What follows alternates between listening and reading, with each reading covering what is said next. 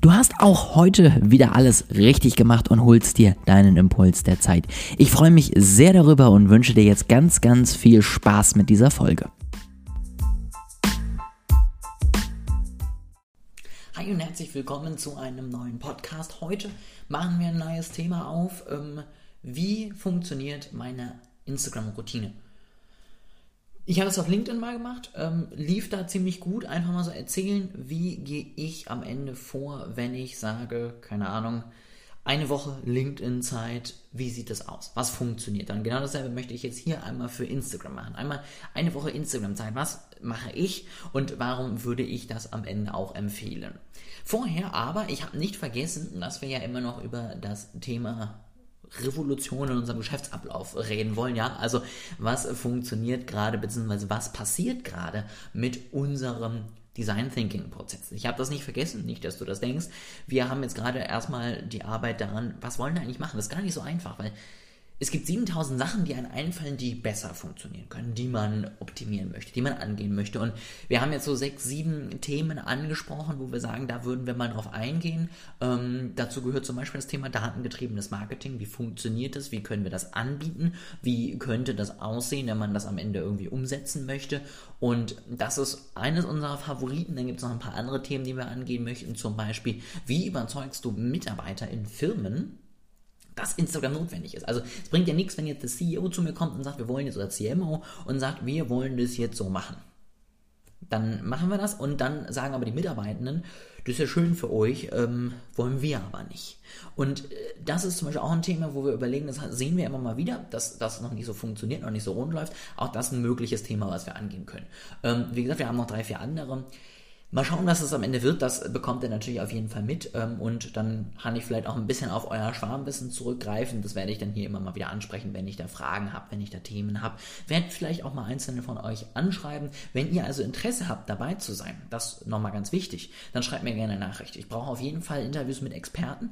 Ich brauche auch Interviews mit tendenziell Kunden. Also wenn irgendjemand hier sitzt und sagt, ey, neues Geschäftsmodell, mh, hm, klingt interessant, bin ich auf jeden Fall gerne dabei. Dann freue ich mich auf eure Nachricht ähm, und dann können wir das gemeinsam angehen.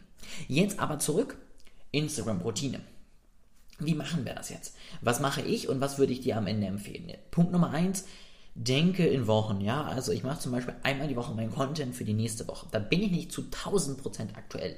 Aber das nehme ich in Kauf, mit dem einfachen Hintergrund, dass ich sonst in Stress verfalle, weil ich dann denke, oh Gott, und du musst heute noch posten und pff, das wird nichts mehr und dann bin ich äh, unzufrieden, dann funktioniert nichts, dann ist die Kreativität sowieso weg. Deswegen einmal die Woche den Content für die nächste Woche, wenn dann keine Ideen sind, dann kann ich es am nächsten Tag machen oder mir auch mal eine halbe Stunde Zeit lassen, einfach mal überlegen.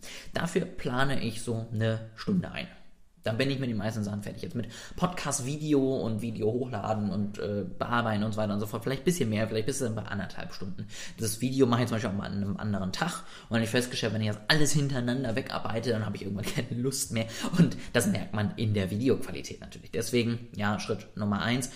Eine Stunde um an einem Tag, eine halbe Stunde am anderen Tag einfach mal zur Seite nehmen, wo du sagst, da mache ich Content.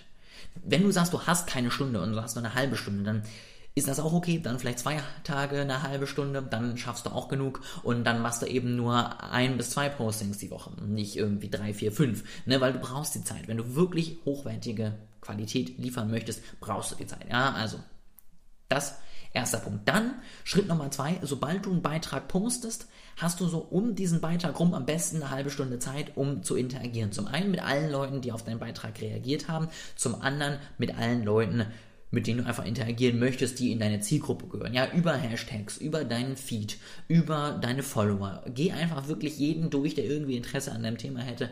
Interagier mit seinen Beiträgen und versuch da einfach um die Zeit rum, die du da bist, sichtbar zu werden. Halbe Stunde also an den Tagen, wo du postest und dann nochmal so eine Viertelstunde, 20 Minuten an den Tagen, wo du nicht postest, auch einfach interagieren, um deine Reichweite am Ende aufzubauen.